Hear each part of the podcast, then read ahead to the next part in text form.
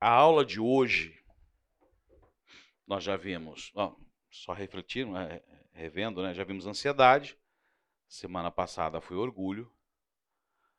A aula de hoje é vergonha inapropriada. Gente, eu passei a semana inteira com a minha esposa atrás de mim querendo saber o que, que é a aula.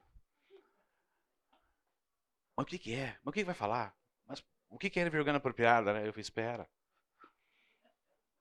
Espera. Ansiedade. Então, assim, a primeira aula ela pulou. A segunda ela atrapalhou na semana passada ali na portaria. Vamos ver se dessa vez. Eu não tenho boas notícias para vocês, não. Então deixa eu inserir vocês dentro de um contexto aqui. É. Não é. Porque assim, eu sempre falo, né? às vezes a gente lê a, a, a Bíblia, e se você não contextualizar, ou até mais interessante que isso, você, dependendo do que você está lendo, você tentar fazer uma imersão sobre aquela época e se colocar ali naquela época. E tentar puxar do teu coração. Caramba, pensando nisso, como é que eu agiria naquela época? Nós temos vários versículos que falam aqui, não, nós temos que ter fé, nós temos que crer. Deus não nos deu um espírito de covardia, não é? Então tá bom. Vamos fazer um exercício hipotético aqui. Estamos debaixo de um novo estado.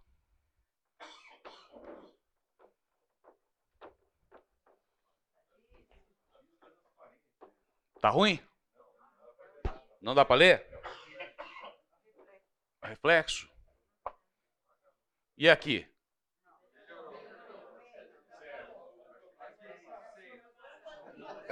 Meu pai do céu. Vamos à cabeça. Estamos no Estado Novo. Governante chama Nero. E a regra é a seguinte: cristianismo é um risco para o Estado. É proibido falar o nome de Cristo. É proibido professar a tua fé. Todas as outras religiões que aceitam toda essa parafernária que a gente está vendo aí, em nome do amor, né? Então, assim, em nome do amor, eu posso ser do grupinho do Todes, com todas aquelas letras do alfabeto, e até existe um Deus que aceita. Vamos reescrever a Bíblia. Precisamos reescrever a Bíblia. Porque Deus não é mais o Senhor.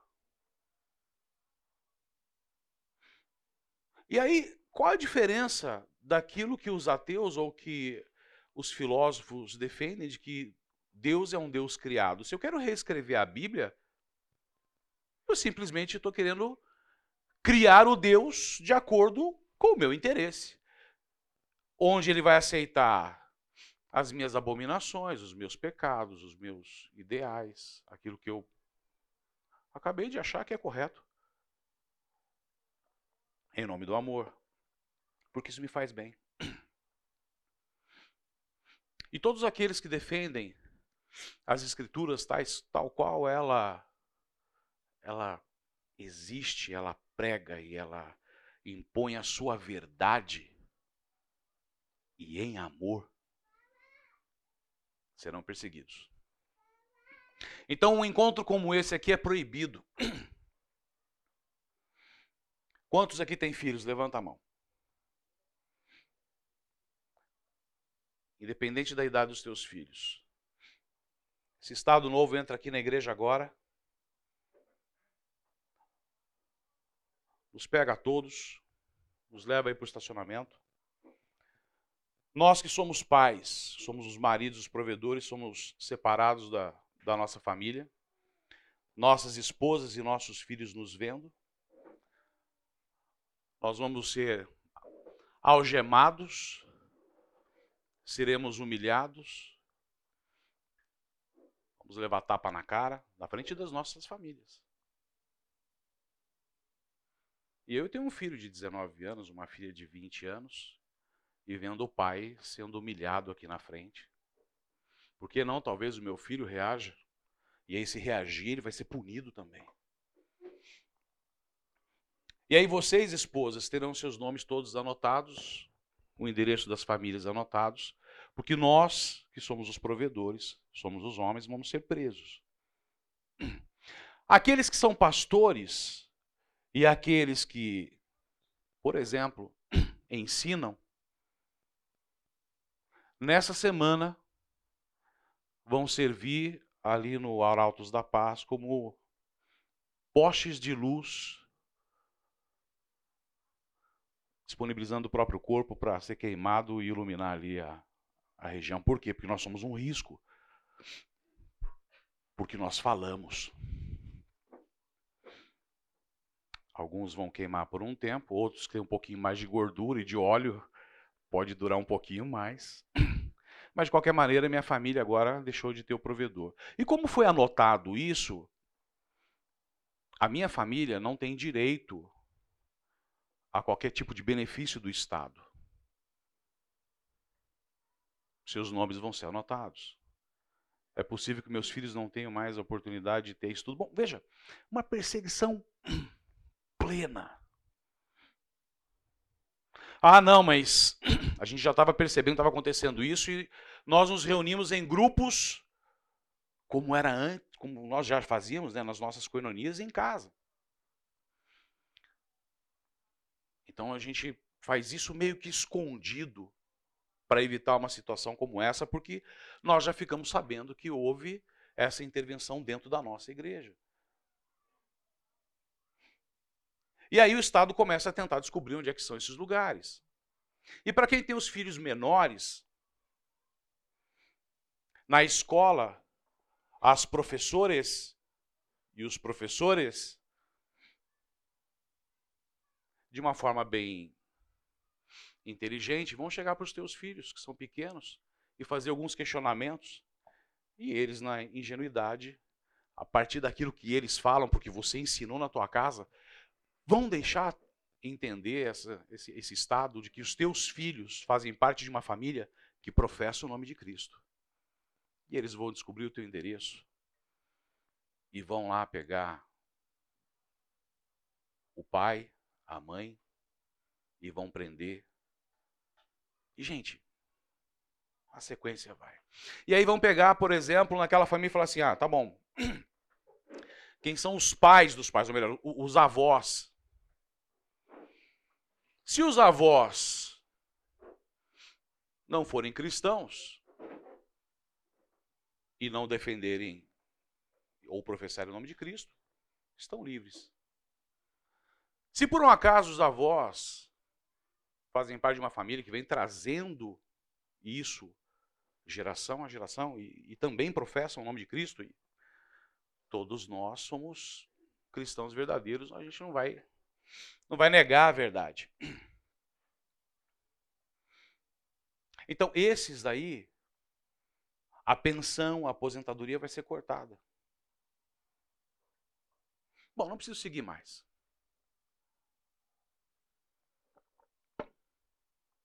Então agora abre Hebreus 10 e vamos ler junto comigo.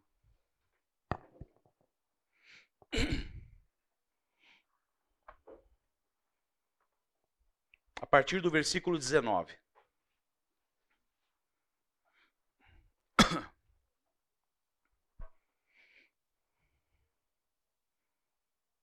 Quero ver se agora para você esse texto tem uma outra conotação. Hebreus 10, a partir do versículo 19. Portanto, irmãos, temos plena confiança para entrar no Santo dos Santos pelo sangue de Jesus. Por um novo e vivo caminho que ele nos abriu por meio do véu, isto é, do seu corpo. Temos, pois, um grande sacerdote sobre a casa de Deus. Sendo assim, aproximemo-nos de Deus com um coração sincero e com plena convicção de fé, tendo os corações aspergidos para nos purificar de uma consciência culpada e tendo os nossos corpos lavados com água pura. Aí, a partir daqui, apeguemos-nos com firmeza à esperança que professamos, pois aquele que prometeu é fiel. Consideremos uns aos outros para nos incentivarmos ao amor e às boas obras. O que, que é esse incentivar uns aos outros agora?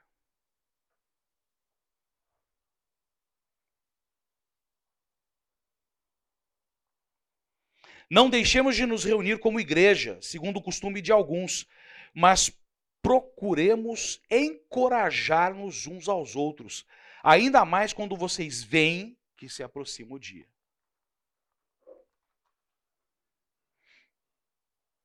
Se continuarmos a pecar deliberadamente, depois que recebemos o conhecimento da verdade, já não resta sacrifício pelos pecados. Mas não somente uma terrível expectativa de juízo, de fogo intenso que consumirá os inimigos de Deus. Quem rejeitava a lei de Moisés morria sem misericórdia pelo depoimento de duas ou três testemunhas. Quão mais severo castigo, julgam vocês, merece aquele que pisou aos pés o Filho de Deus, profanou o sangue da aliança pelo qual ele foi santificado, e insultou o Espírito da graça. Pois conhecemos aquele que disse: A mim pertence a vingança, eu retribuirei. E outra vez, o Senhor julgará o seu povo terrível coisa é cair nas mãos do Deus vivo. Lembre-se dos primeiros dias depois que vocês foram iluminados, quando suportaram muita luta e muito sofrimento. Algumas vezes vocês foram expostos a insultos e tribulações. Em outras ocasiões fizeram-se solidários com os que assim foram tratados. Vocês se compadeceram dos que estavam na prisão e aceitar alegremente o confisco, o confisco dos seus próprios bens. Pois sabiam que possuíam bens superiores e permanentes. Por isso não abram mão da confiança que vocês têm. Ela será ricamente recompensada. Agora? Vocês precisam perseverar qual é o peso dessa palavra agora para você?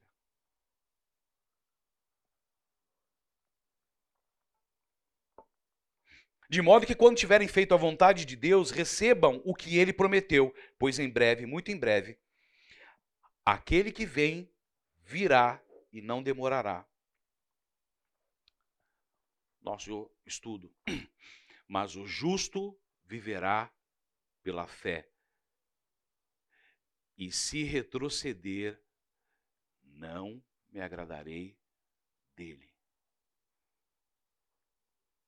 Nós, porém, não somos dos que retrocedem e são destruídos, mas dos que creem e são salvos.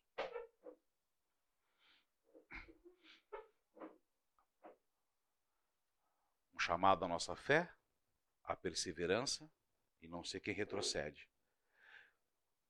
Se você compreender o texto comigo, em nenhum momento está levantando aqui, por exemplo, a sinalização de eu criar um, uma turma me rebelar contra o Estado e fazer justiça com as próprias mãos. Na realidade, é absorver tudo isso, pregar o verdadeiro evangelho, pregar o verdadeiro amor de Cristo, suportar isso, ser perseverante. Como irmão, fortalecer o meu irmão para continuar e persistir nisso. crendo que a minha recompensa virá quando? Não é agora. Crendo que tamanha crueldade que nós possamos passar, eu não sei quão próximo está esse tempo, mas Deus vai fazer justiça. E aí, Hebreus 11, Vai um pouquinho para frente. A partir do 32.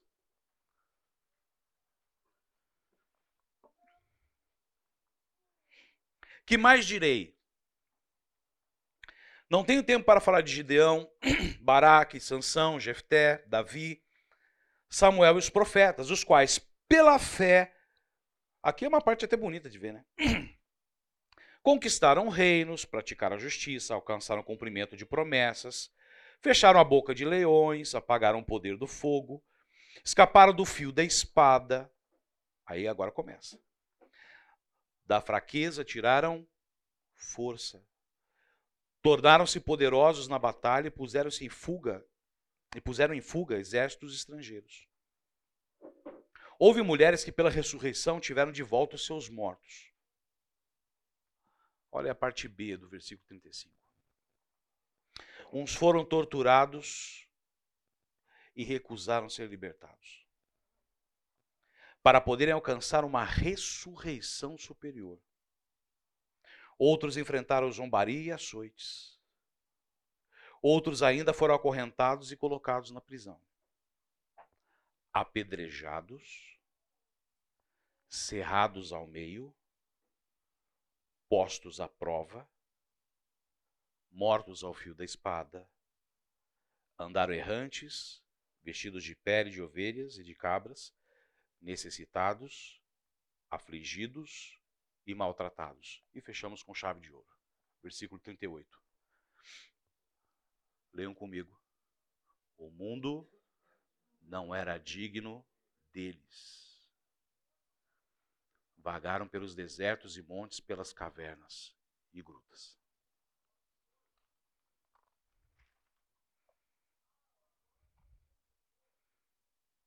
O mundo não era digno deles, que são aqueles que nós, porém, não somos dos que retrocedem e são destruídos, mas dos que creem e são salvos. Paulo, a gente tem uma visão, assim, às vezes meio é, fabulosa de Paulo, né? Mas Paulo foi perseguido, Paulo foi açoitado, Paulo foi preso, Paulo foi humilhado, Paulo passou necessidade. E ele persistiu.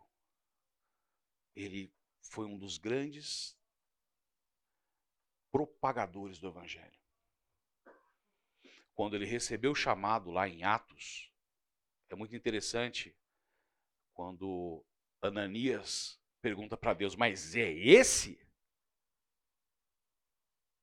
Você tem certeza? E Deus responde para ele: É esse. Que vai pregar minha palavra para reis e reinos e nações. E aí o Senhor termina da seguinte maneira: Ele vai saber o que é sofrer pelo meu nome. E Paulo foi morto por Nero. Foi decapitado. Se você pegar na Igreja Católica, geralmente eles, os mártires, eles é, representam a imagem segurando o artefato que foi o responsável pela sua morte. Paulo segura uma espada. Aí o pessoal pensa que a espada da fé não é, não, foi porque ele foi decapitado. Aos olhos do mundo, que vitória é essa?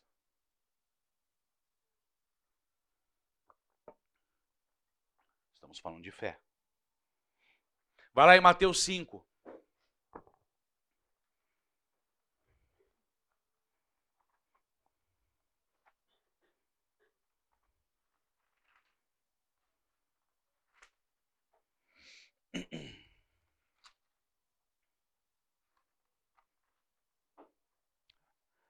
Partir do versículo 10. Bem-aventurados os perseguidos por causa da justiça, pois dele é o reino dos céus.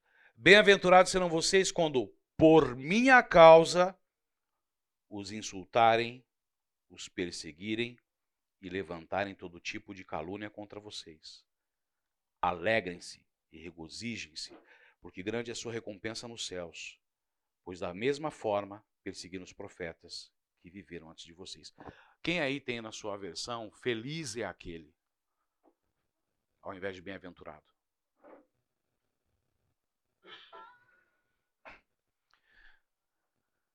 Quem disse isso foi Cristo.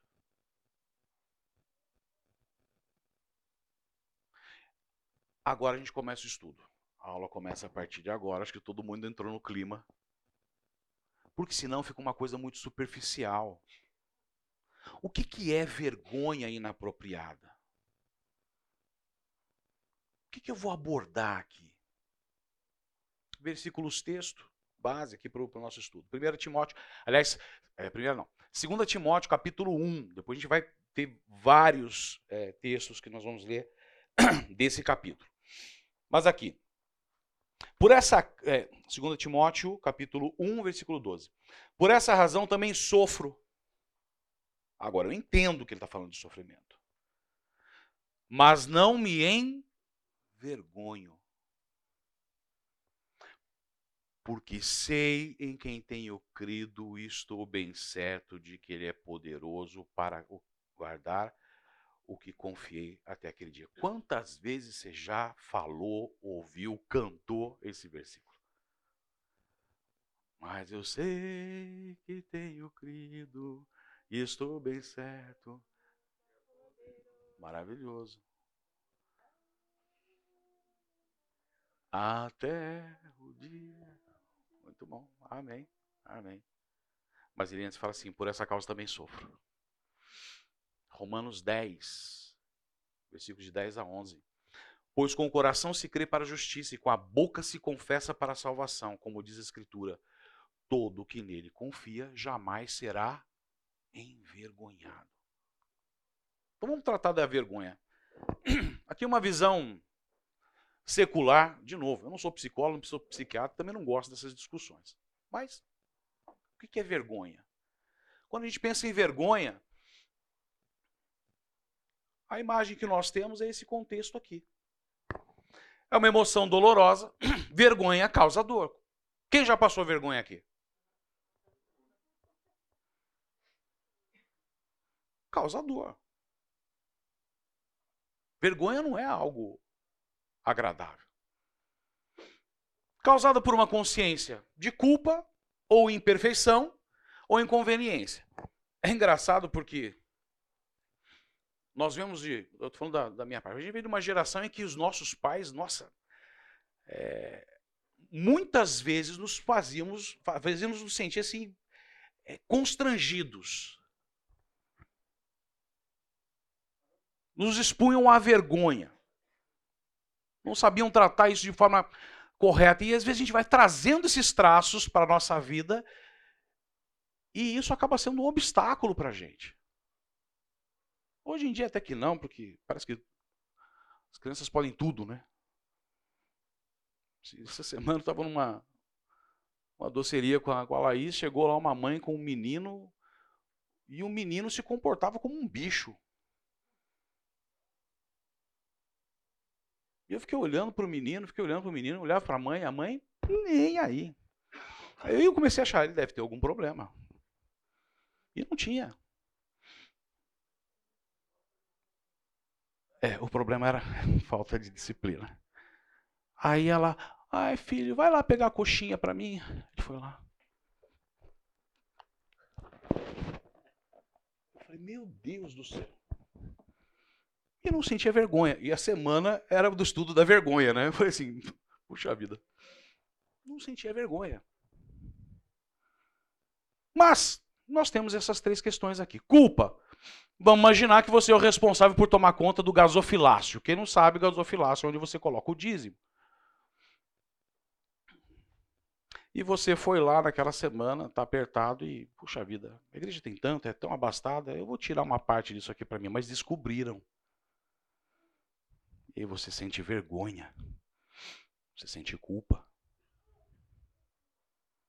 Ou uma condição de imperfeição. Imagina que você é o melhor numa dada área, na tua profissão, você é um atleta, é assim, as pessoas esperam de você uma alta performance, um resultado esplêndido, maravilhoso, e aí você é exposto a uma prova com pessoas que não são tão conhecidas assim, talvez um pouco desqualificadas, e por azar aquele não era teu dia.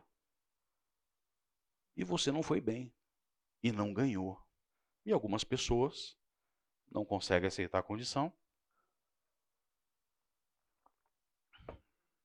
e sentem vergonha. Por uma questão em que, olha assim, fui imperfeito. Mas quem aqui é perfeito? Ou por uma inconveniência. Você é chamado para uma festa, mas você é daquele que é bem desavisado.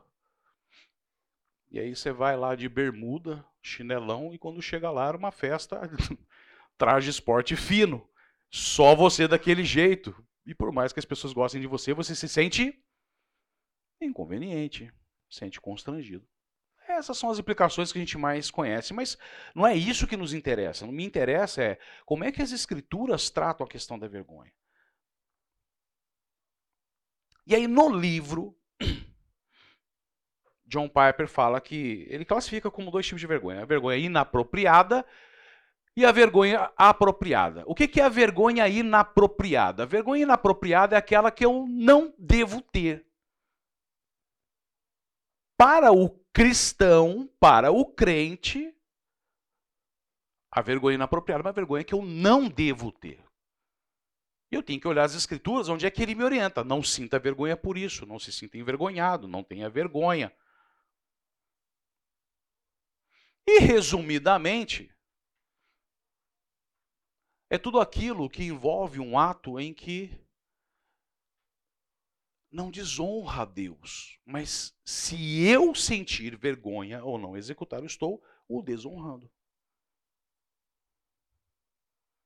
E tem a vergonha apropriada, que é a vergonha que eu devo ter e que deveria ser a válvula, o mecanismo de startar em mim uma necessidade de evitar certas situações.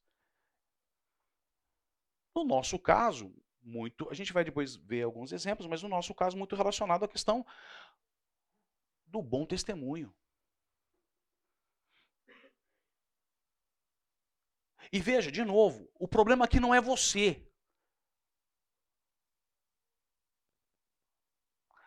É muito mais do que isso. É não envergonhar o Evangelho. Não se trata de você.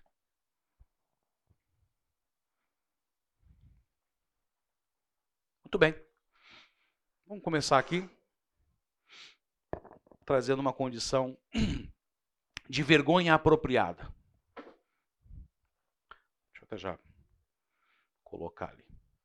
2 Timóteo capítulo 2, de 19 a 21. Entretanto, o firme fundamento de Deus permanece inabalável e selado com esta inscrição: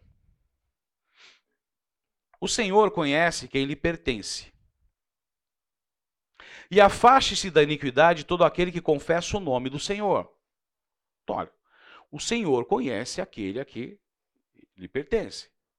E há aqui uma orientação. Afaste-se da iniquidade todo aquele que confessa o nome do Senhor. E ele diz: numa grande, numa grande casa há vasos, não apenas de ouro e prata, mas também de madeira e barro Alguns, alguns para fins honrosos, outros para fins desonrosos. Se alguém se purificar dessas coisas, será vaso para a honra, santificado, útil para o Senhor e preparado para toda boa obra. Na realidade, antecedendo o versículo 19, ele dá ali algumas instruções de como proceder, de como ser. Mas na realidade, o que ele está dizendo é o seguinte: olha, você não é mais qualquer um. Você agora tem que defender o estandarte de Cristo. Você tem que, na tua vida, ter um agir que honre a Deus. Seja um vaso de honra. E veja, você pode ser de barro, você pode ser de madeira.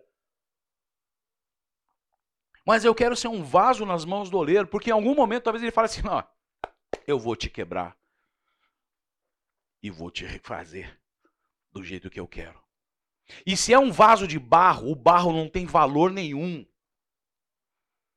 Mas quando falam vaso de honra, é um vaso que vai ter utilidade para o Senhor, porque aquilo que ele vai carregar, que é precioso, não é o vaso, é Deus.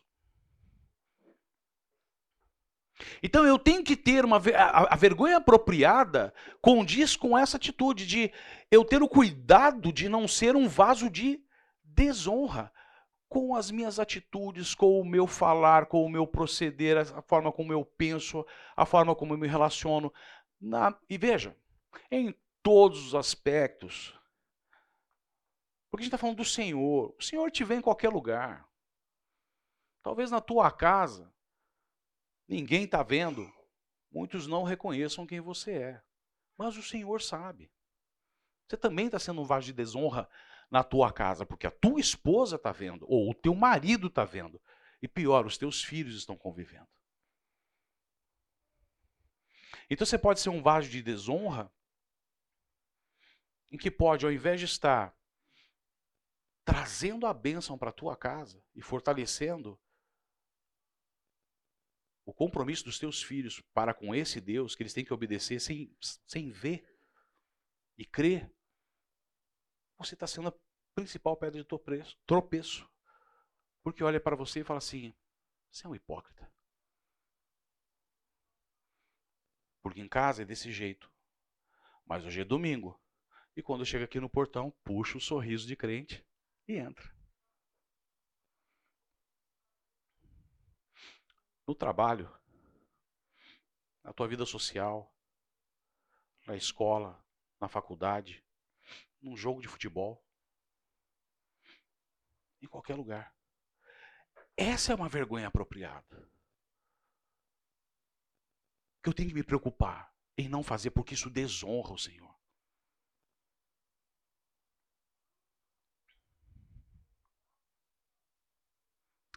Segunda Timóteo. Olha que bárbaro esse texto aqui. Na verdade, a gente vai ficar aqui. Pode deixar no capítulo 1 que a gente vai ler alguns versículos aqui. 2 Timóteo, capítulo 1, versículo 8 e 9. Portanto, não se envergonhe de testemunhar do Senhor. Paulo está falando isso para Timóteo. Poxa, Timóteo, sim. E se Paulo está falando isso, eu subentendo que Timóteo estava sentindo vergonha. Portanto, não se envergonhe testemunhar do Senhor, nem de mim, que sou o prisioneiro dele. Então, eu estou preso. Em nome de Cristo. Pelo novo caminho que nós estamos divulgando e professando. Não sinta vergonha mas suporte comigo os meus sofrimentos pelo Evangelho. Não é também considerar Paulo como uma referência, não. Eu vou lá porque, por Paulo, não, é pelo Evangelho, é pelo foco correto, é por Cristo. É isso que eu gosto em Paulo. Paulo não traz para si a bandeira do tipo, olha quem eu sou. Ele traz para si a consciência do que tem que ser considerado. Não se envergonhe. Mas não por mim, pelo Evangelho, porque talvez você vai passar pelo mesmo que eu estou passando. Segundo o poder de Deus, que nos salvou e nos chamou com a sua santa, com uma santa vocação. Não em virtude das nossas obras, mas por causa da sua própria determinação e graça. Essa graça nos foi dada em Cristo Jesus desde os tempos eternos. Versículos 16 e 18. O Senhor conceda misericórdia à casa de Onesíforo, vezes ele me reanimou e não se envergonhou por, eu estar preso. Timóteo, não se envergonhe porque eu estou preso. Olha o exemplo de Onesíforo. Me foi muito útil e não sentiu vergonha por eu estar preso. Ao contrário, quando chegou a Roma, procurou-me diligentemente até me encontrar. O que, que significa isso? Procurou-me diligentemente. Foi preso, Onesíforo não sabia nem onde ele estava. E gastou tempo, energia, esforço para ir lá. Eu vou lá. Diligentemente eu vou procurar Paulo.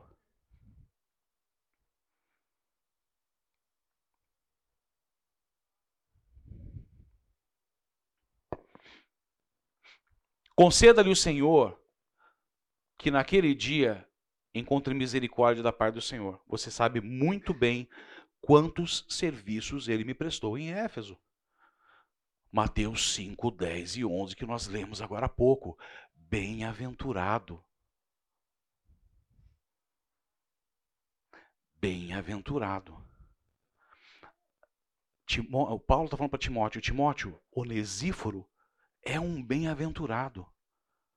Não se envergonhe, eu sou um bem-aventurado. Eu não me envergonho. E aí, mas eu sei em quem tenho crido, e estou bem certo.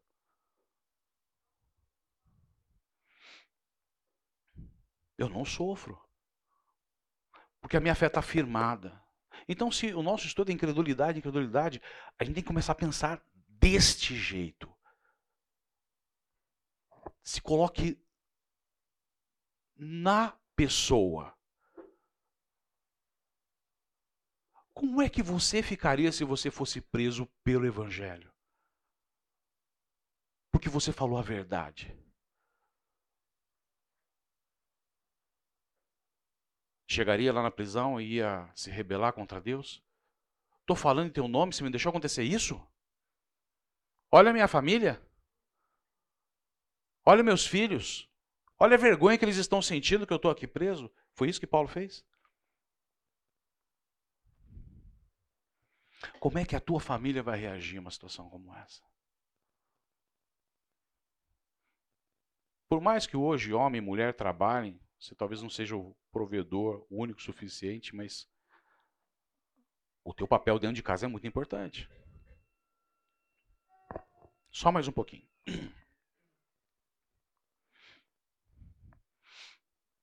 Isso é uma vergonha inapropriada. É o tipo de vergonha que eu não posso e não devo ter. E versículos 3 a 7. Dou graças a Deus a quem sirvo com a consciência limpa como serviram os meus antepassados, ao lembrar-me constantemente de você, noite e dia, em minhas orações. Lembro-me das suas lágrimas e desejo muito vê-lo, para que a minha alegria seja completa. Recordo-me da sua fé não fingida. Então ele reconhece que Timóteo não tem uma fé fingida. Ele não é um hipócrita. E ele ainda reconhece a origem disso, que ele fala que primeiro habitou em sua avó, Lloyd, e em sua mãe, Eunice, olha a importância daquilo que você professa dentro do ambiente incólume do teu lar.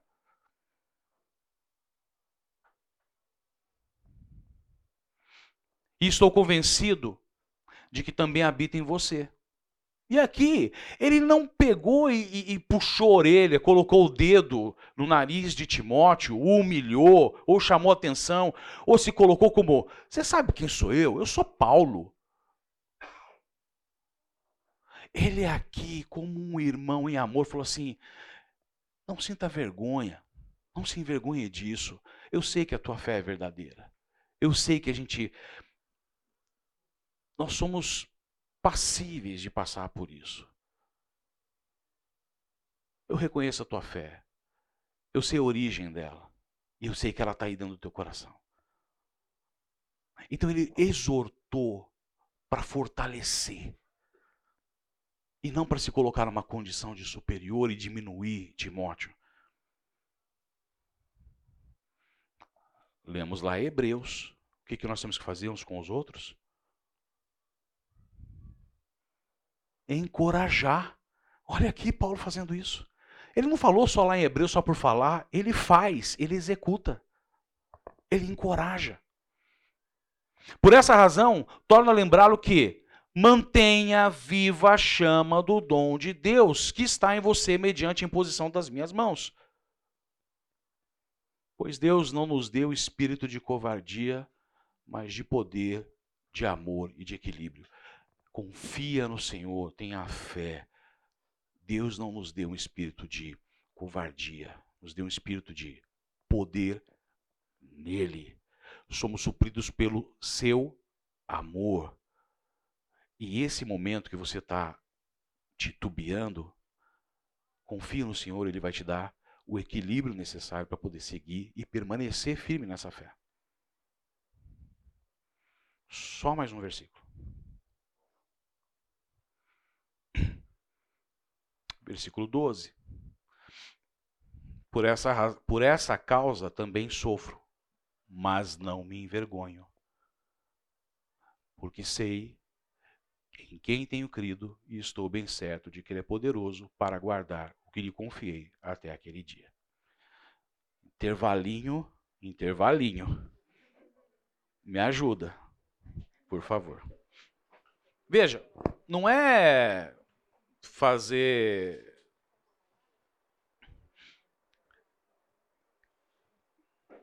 como é que se diz? Fugiu a palavra agora. Mas veja, vocês entenderam por que, que eu fiz aquele contexto no início de inserir a gente dentro de uma situação histórica que, gente, daqui a pouco isso vai estar acontecendo. Não sei como, qual vai ser o patamar, mas é bíblico. É bíblico. Acabou. Às vezes o pessoal fala assim: ah, não pode isso aqui. Tá... Olha só, viu? É bíblico, está escrito, vai acontecer, não adianta. Vai piorar. Mas olha a importância disso. Você entende que agora eu leio esses textos aqui, falo sobre não me envergonho, não me envergonho, tem uma outra conotação, porque tem uma questão do peso, da responsabilidade daquilo que nós professamos, da fé que nós professamos. É muito mais do que uma vergonha pessoal. É muito mais do que se sentir constrangido dentro de um ambiente porque você é o cristão, é o crente. É muito mais do que você sentir uma culpinha pessoal. É muito mais do que você é, trabalhar com a tua imperfeição. Não se trata de você. É muito mais do que isso.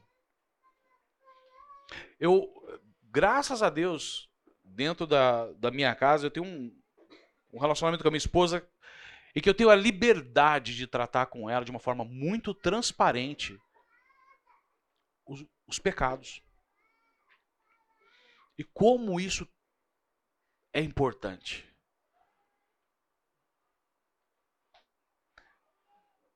Porque ela olha para mim como um pecador. E eu olho para ela como um pecador, uma pecadora. E não tem jeito, eu tenho a minha história de vida, eu tenho a minha formação, eu tenho os meus pecados, aquilo que eu trago, que isso foi formado, ou que é a minha carne. Tem coisas que eu, às vezes eu questiono Deus, né? Puxa vida, logo esse. Podia ser outro, né? Mas a gente tem essa conversa franca e aberta. Tratando da nossa imperfeição. E não pela minha vergonha, mas para a gente poder fazer uma revisão de como é que nós estamos para honrar o Senhor. Estou aqui ensinando. Tem certas circunstâncias em que eu ensino e eu falo, falo assim, olha, eu não me sinto referência para falar sobre isso. Isso é uma área de batalha pessoal. E também não quero ser referência para ninguém. Referência aqui é Cristo. Se você não está entendendo o que eu estou falando, eu não estou cumprindo o meu papel. Não, não sou referência de nada. Mas essa vergonha, essa vergonha que nós estamos tratando aqui, é a vergonha que traz essa condição aqui, ó, da incapacitação, do silêncio.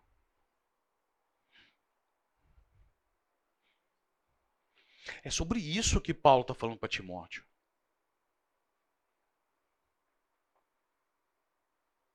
Mas também tem a forma certa de você se colocar. Porque veja, 1 Pedro, ele orienta lá que eu tenho que ter a possibilidade de responder a razão da minha fé e a verdade e a justiça a qualquer pessoa. mas é em amor. A palavra de Deus não pode ser uma ferramenta um instrumento de batalha. Não pode ser uma ferramenta instrumento de discussão. Se você está num ambiente em que a palavra está sendo ferramenta para discussão, para briga, sai dali. Não é esse o objetivo.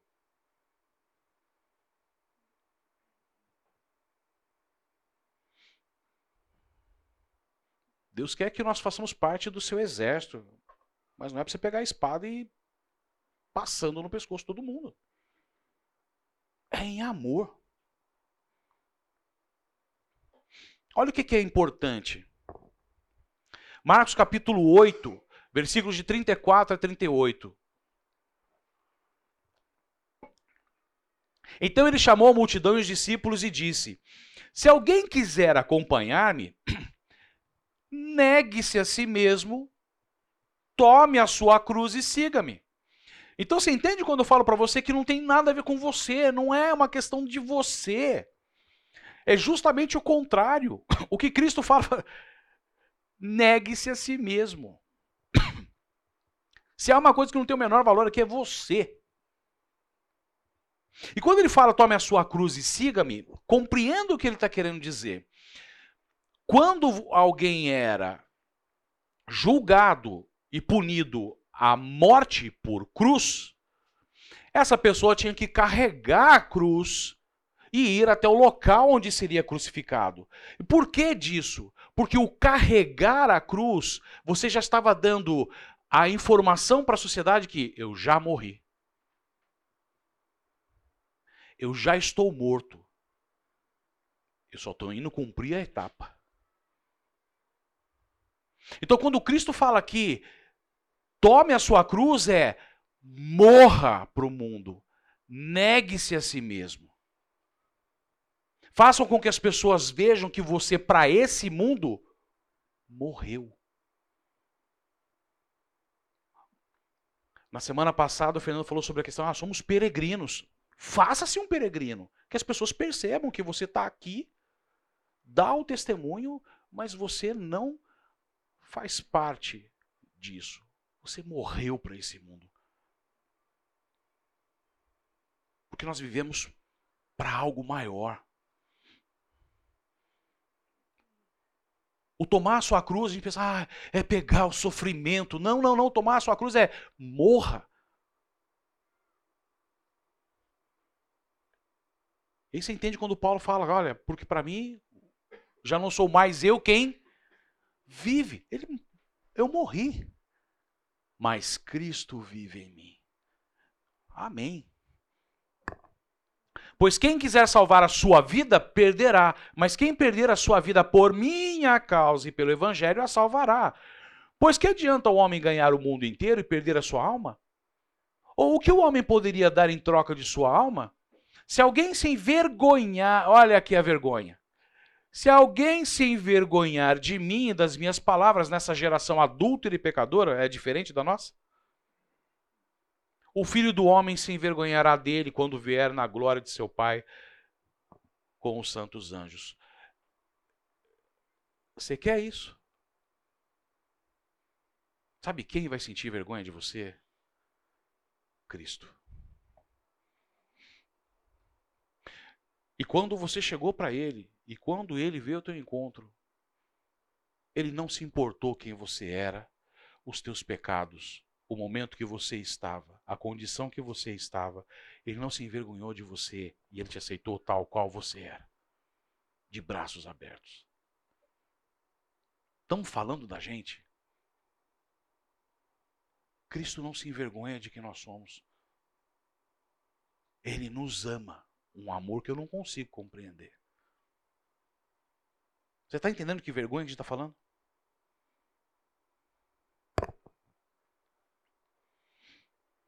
Primeira Coríntios 1, 18.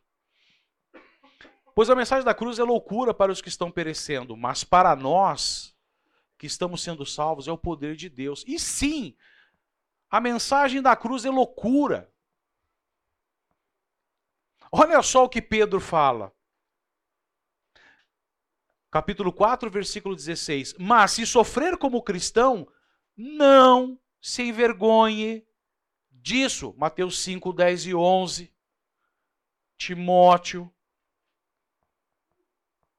Antes, glorifique a Deus com esse nome. Faz parte do pacote. Se a tua vida está maravilhosamente bem, alguma coisa não está certa. E de novo, não se trata de mim. A pergunta que eu te faço aqui é: de quem é a honra que está em jogo? Não é a minha imagem, porque eu e atrás de mim é deserto. Mas é aquilo que eu quero refletir. Uma fonte de água plena, absoluta. Para quem beber nunca mais terá sede. A gente acabou de estudar isso nas outras aulas passadas. E aí, Romanos 1, 16, 17 diz: Não me envergonho do evangelho.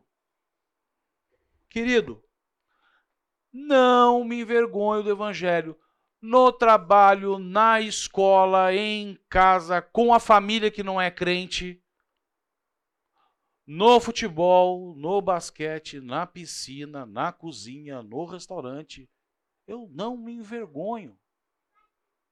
Não me envergonho do Evangelho, porque é o poder de Deus, porque o que nós estamos falando aqui é da honra do Senhor. Se na primeira aula eu falei assim: quem crê em Jesus, todos levantaram a mão. Se você crê e reconhece que Ele é Deus, Ele é soberano, Ele é poderoso, olha o valor disso. Para a salvação de todo aquele que crê, primeiro do judeu, depois do grego, porque no Evangelho é revelada a justiça de Deus, uma justiça que do princípio ao fim é pela fé. Fé. E o justo viverá pela fé. 2 Coríntios, capítulo 12, versículo 9. Mas ele me disse: Minha graça é suficiente a você, pois o meu per... Per... Ah, pois o meu poder se aperfeiçoa na fraqueza. Olha, qual é o espinho na carne de Paulo? Inclusive, na semana passada, eu estava conversando com o irmão. Ele não fala. Eu tenho para mim que era um peso. Porque se você estudar direitinho a história de Paulo, você vai ver que ele era cruel, disciplinado, obstinado, fervoroso. Ele acreditava que a fé dele estava correta e ele perseguiu, deu cartas de prisão, mandou matar. Ele presenciou a morte de Estevão e foi conivente. E aí Cristo se apresenta para ele e deixa ele fisicamente cego por um tempo. É como se ele dissesse o seguinte: Eu estou só fazendo você enxergar o como você estava cego até agora. Sabe quem sou eu? Eu sou o Cristo que você persegue. E ele tira a venda dos olhos e transforma a vida daquele homem. Aproveitando toda a característica, a personalidade e o caráter de Paulo, que era obstinado, perseverante e não quis saber, ele foi. Mas Cristo disse para Ananias: ele vai saber o que é sofrer pelo meu nome. E aí, quando ele olha quem ele perseguiu, o que ele fez, já imaginou? Senhor, tira esse peso, tira essa culpa. Não estou dizendo que é isso, tá? Pelo amor de Deus. Mas alguma coisa lhe incomodava. Cristo tirou? Não, fica aí. Porque é importante para mim. Pois o meu poder se aperfeiçoa na fraqueza. Vai falar isso no mundo. Qual é a, a, o slogan do mundo? Você tem que ser estoico. Você não come mel, você masca abelha. Você faz isso, você faz aquilo, é você, porque é o que você pensa, é o que você faz, é a sua atividade, é, é eu, eu, eu, eu, eu, eu, eu, eu, e não é aqui o que o Senhor diz.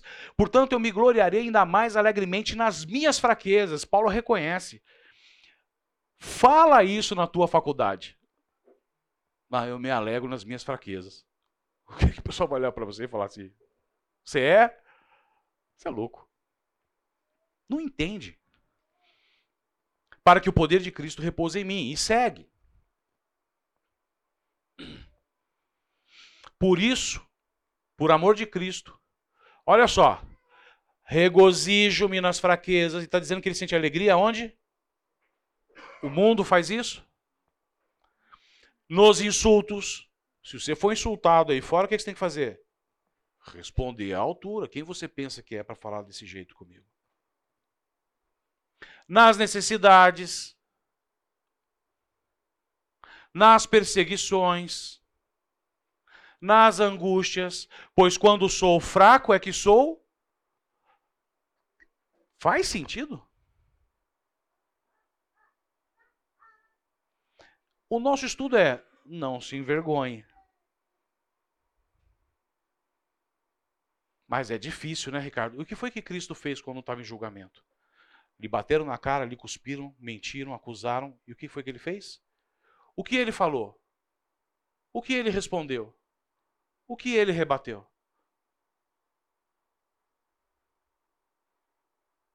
Não, mas eu vou ser diferente.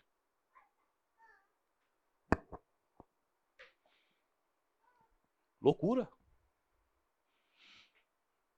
Então não é tão simples assim. Não se envergonhe. É, é complicado, porque aí fora é loucura. 1 Coríntios capítulo 15, versículo 34. Eu trouxe duas versões aqui. A NVI e a revista atualizada. Como justos, recuperem o bom senso e parem de pecar, pois alguns há que não têm conhecimento de Deus. Digo isto para vergonha de vocês. Ou, tornai-vos a sobriedade, como é justo, e não pequeis, porque alguns ainda não têm conhecimento de Deus. Isto digo para vergonha vossa. Isso é uma vergonha apropriada que eu tenho que ter. Isso é algo que eu tenho que buscar. Lembra lá da, da aula semana passada, Jeremias 9, 23? Não se vanglorie o sábio na sua sabedoria, o, o forte na sua força, o rico na sua riqueza. Mas se quer se gloriar em alguma coisa, glorie-se em me conhecer e me compreender. E ele está chamando a atenção do seguinte: olha, vocês não têm conhecimento de Deus. Porque assim, é muito fácil falar, eu sou crente, eu vou na fonte, eu participo, eu isso, eu aquilo. Mas quanto você tem investido o seu tempo para conhecer a Deus? Para pela fé, com convicção, não se envergonhar da palavra. Porque muitas vezes, talvez você só fique do lado da injustiça. E o mundo é injusto.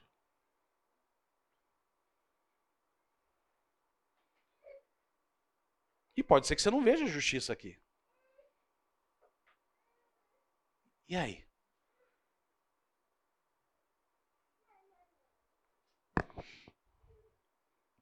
Vamos falar de vergonha apropriada, outra condição. 1 Coríntios 6, 5, ele diz assim: Digo isso para envergonhá-los. Acaso não há entre vocês alguém suficientemente sábio para julgar uma causa entre irmãos? Que está falando assim, viu?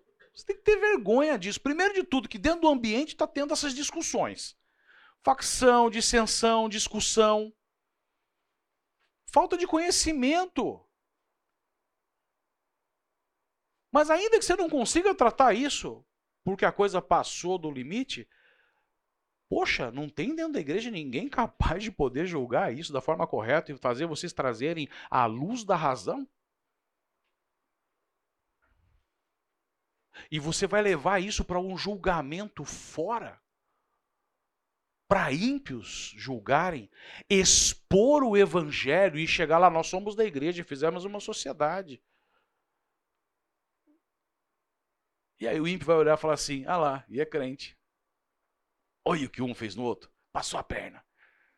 Olha isso, olha aquilo. Você está entendendo que vergonha que nós estamos falando? Eu estou envergonhando o Evangelho. Eu me lembro de ouvir de pessoas do passado que alguns empresários gostavam de contratar crente. Porque havia uma visão de que eram pessoas confiáveis. E hoje? Aí você trabalha na empresa, trabalha, trabalha, trabalha, de repente você descobre que o cara que é um malandrão lá, ele é crente. E aí num dia você pega uma conversa, aí ele, não, puxa vida, realmente, ó, como é importante, e isso e aquilo. Mas é o primeiro a contar piada, a prestar atenção nas novas contratadas, ou na hora de executar um serviço faz mal feito, consome o tempo de trabalho sem fazer nada, rouba o tempo do patrão, e mais uma série de outras coisas. E aí um dia você tem o desprazer de ouvir alguém falar assim: ah lá, você viu o que ele fez? E dizer ele que é crente. E você também é. E aí você sente vergonha. E talvez você chegue pro cara e fale para ele, e ele nem sinta vergonha.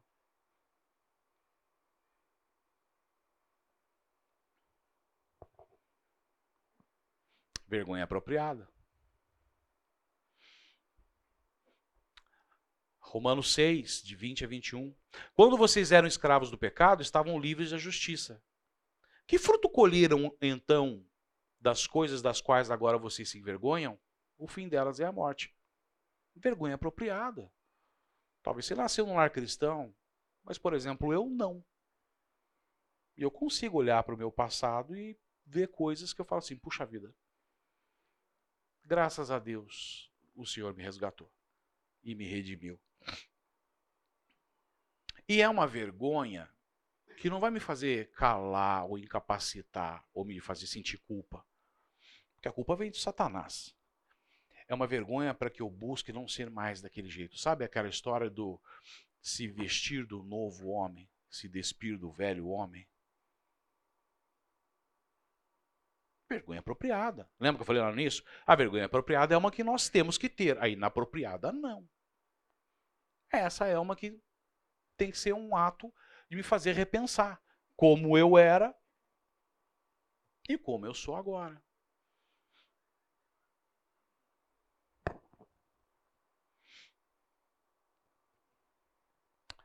Segunda Tessalonicenses, capítulo 3, versículos 11. Olha isso aqui.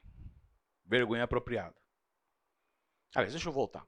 Antes de Paulo ir para Tessalonicenses, aliás, antes de Paulo ir para qualquer lugar, ele se planejava, ele estudava o local e procurava saber o que estava se passando ali. Se você for ler nas escrituras, antes dele chegar, a primeira coisa que ele, que ele fez quando chegou em Tessalônica foi procurar trabalho. Foi procurar trabalho. E ele não precisava.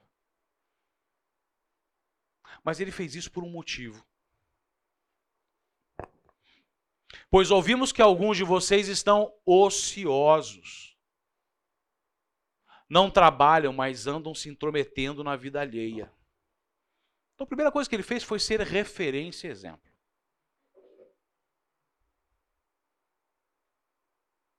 Falou assim: olha, você tem que se envergonhar disso. Isso não é a postura de um cristão.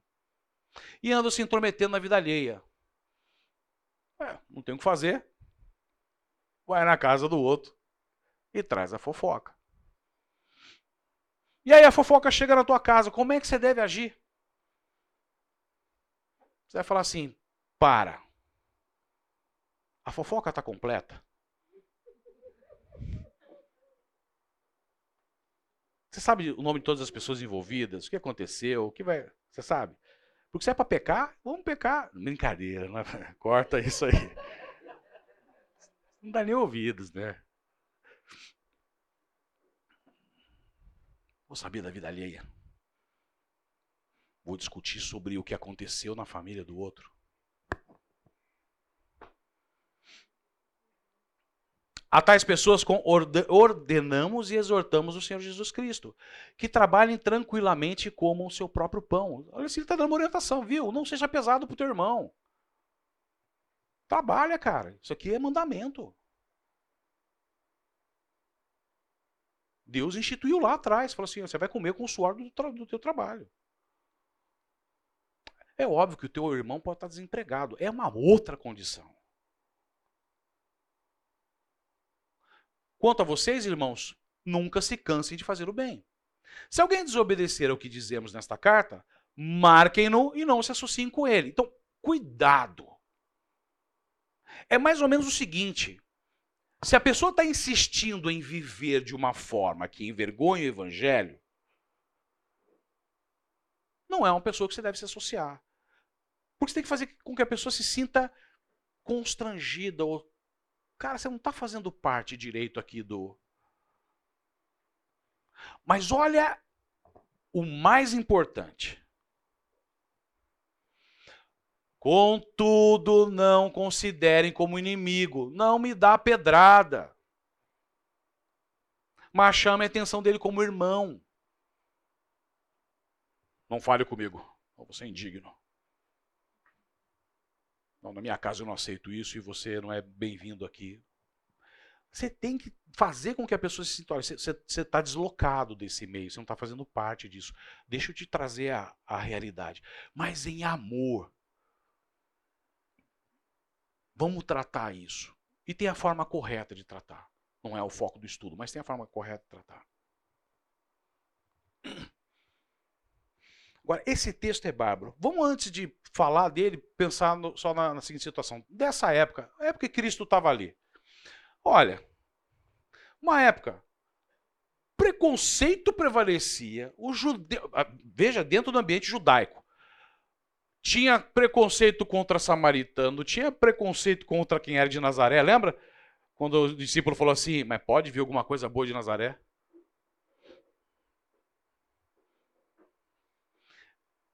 Tinha os fariseus, tinha os saduceus, tinha Roma, tinha isso, tinha aquilo. Gente, era todo mundo colocando o dedo, acusando um sendo melhor que o outro. Era um ambiente extremamente inóspito. E aí esse texto é bárbaro. Lucas 7, de 36 a 39. Convidado por um dos fariseus para jantar, Jesus foi à casa dele e reclinou-se à mesa. Ao saber que Jesus estava comendo na casa do fariseu, certa mulher daquela cidade, uma pecadora, todos somos pecadores, mas aqui a Bíblia está, olha, uma pecadora. Trouxe um frasco de alabastro com perfume e se colocou atrás de Jesus. Gente, um frasco de alabastro. Imagina quanto custava isso naquela, naquela época. De perfume.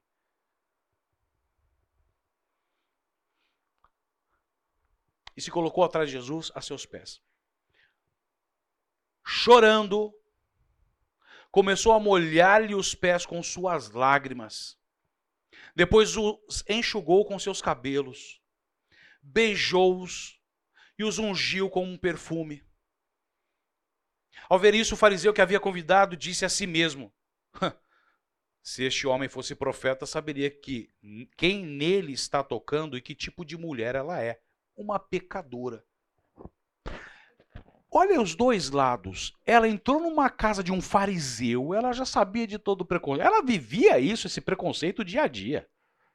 Excluída dia a dia. Ela não se importou. Eu vou lá. Eu vou me humilhar.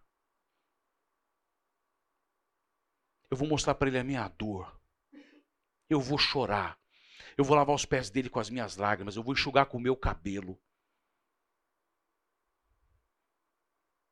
Eu vou passar do melhor perfume.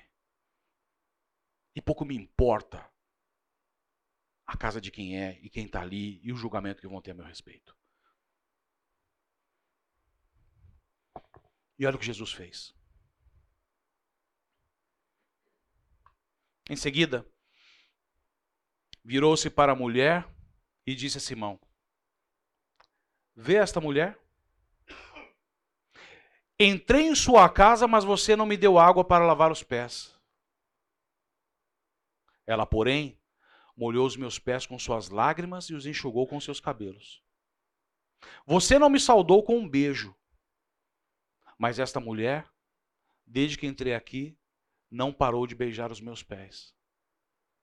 Viu? Não tinha sandália, não tinha sapato, andava descalço na terra.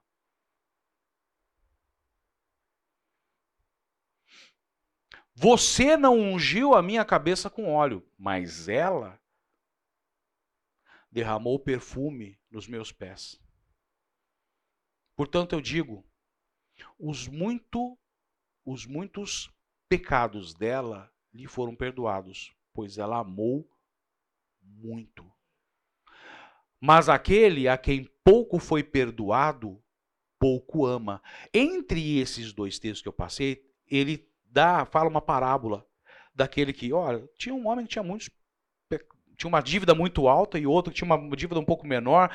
A dívida dos dois foi perdoada. A quem você acha que houve mais perdão? E eu raciocínio lógico, ah, quem tinha uma dívida maior. E aqui ele conclui. Mas aquele a quem pouco foi perdoado, pouco ama. Então Jesus disse a ela: Seus pecados estão perdoados. Essa é a graça que você recebe por não se envergonhar e ir até Cristo. Sabe o que, que Cristo quer de nós? Quanto da tua semana está resgatando um tempo para se ajoelhar perante o Senhor? Chorar na frente dele. Lavar os seus pés com as tuas lágrimas.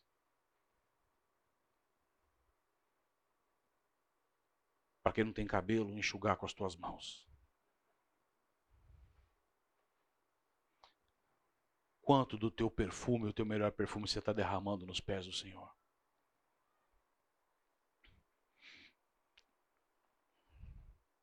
Ah, mas eu não tenho tanto pecado assim. Será? Acabou de pecar.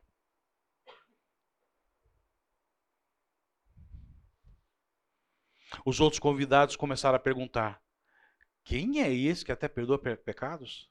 É loucura.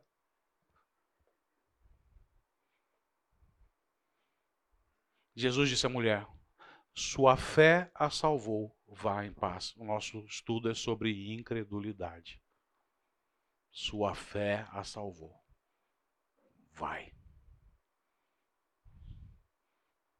Você Está entendendo o que, que eu estou querendo trazer sobre o contexto de vergonha para esse estudo e qual a relação dele com fé? Sim, total relação com fé.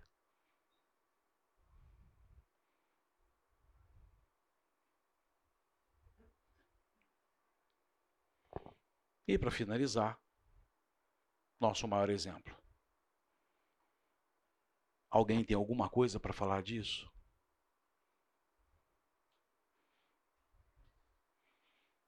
Ele não sentiu vergonha de nós.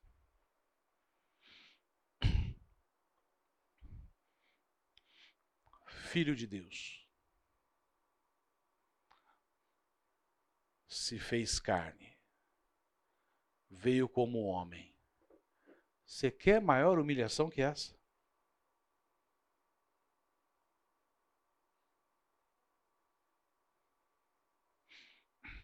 Amou e amou até o fim, amou Judas.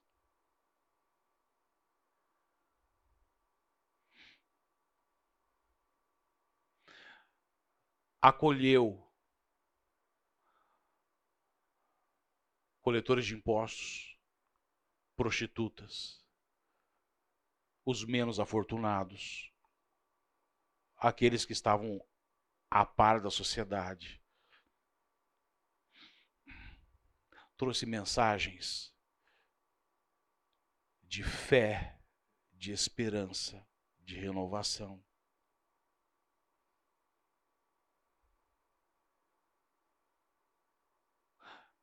Quando julgou, julgou através do conhecimento e da compreensão da palavra. Cumpriu toda a Escritura de ponta a ponta, desde o seu nascimento até a sua morte. E aceitou, por obediência, a humilhação de ser injustamente condenado, espancado, cuspido. Carregou a cruz, suportou todo o sofrimento. E o sofrimento que ele suportou é muito maior do que aqueles escravos nas suas mãos e nos seus pés. Ele suportou por um instante o meu, o teu,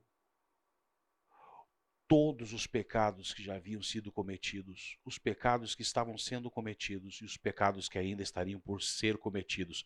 Os por ser cometidos, estou eu e você nessa jogada. E quando ele fez isso, e recebe tudo isso, experimenta pela primeira vez eu não posso falar vida, não sei porque é, é uma existência da qual eu não consigo de, definir. Eu não tenho capacidade de, de limitar Deus. Mas pela primeira vez ele experimenta a morte da separação espiritual com o Deus Pai. E aquilo para ele era o ápice do sofrimento. Quando ele está lá no jardim do Getsemane, e ele fala: Se puderes, afasta de mim esse cálice. É isso. Sabe qual é o medo que eu tenho? É porque eu sei que por um momento, por menor que seja, eu vou experimentar cortar esse vínculo de relação contigo. Mas ele fez.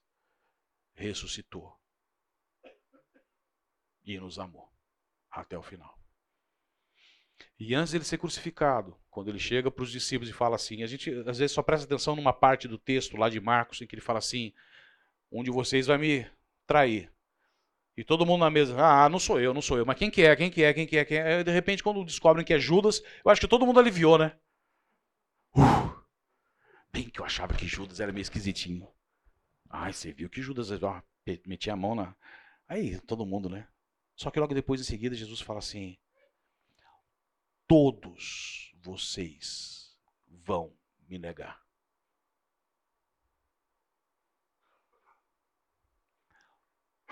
Todos.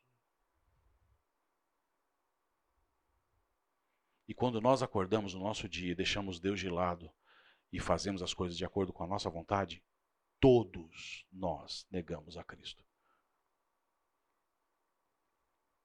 E aí vem Pedrão. Eu não. Ainda que todos te neguem, imagina, eu? Pedro.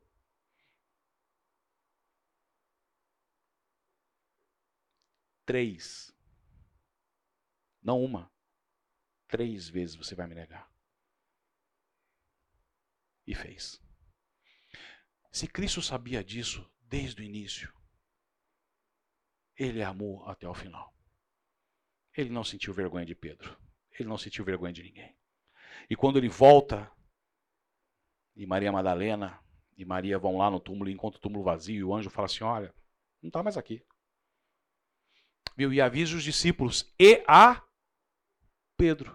Por que e a Pedro? Porque ele sabe o nosso coração. Ele falou assim: Pedro deve estar tá sofrendo muito, envergonhado, se culpando. Eu estou chamando ele. Estou te chamando pelo nome e a Pedro, e a Ricardo, e a qualquer um de vocês. Amém? Olha, deu certo hoje. Vamos orar? Hoje vai dar.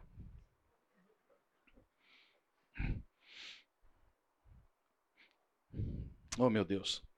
Louvado seja o teu santo nome. Eu quero, com todos os irmãos que estão, aqui nesse momento, que nós possamos, de joelhos, perante a tua presença, olhar para a tua cruz, levantar as nossas mãos e dizer: Muito obrigado. Muito obrigado pelo que tu fazes nas nossas vidas. Muito obrigado pelo que tu tens feito nas nossas famílias. Muito obrigado porque tu não te envergonhas de nós. Nos ajuda, Senhor. Nos ajuda. Dá-nos um novo coração, dá-nos força, para que nós possamos não envergonhar a maravilhosa mensagem do Evangelho. Em o nome de Jesus. Amém. Amém. Gente, obrigado. Um ótimo domingo para vocês.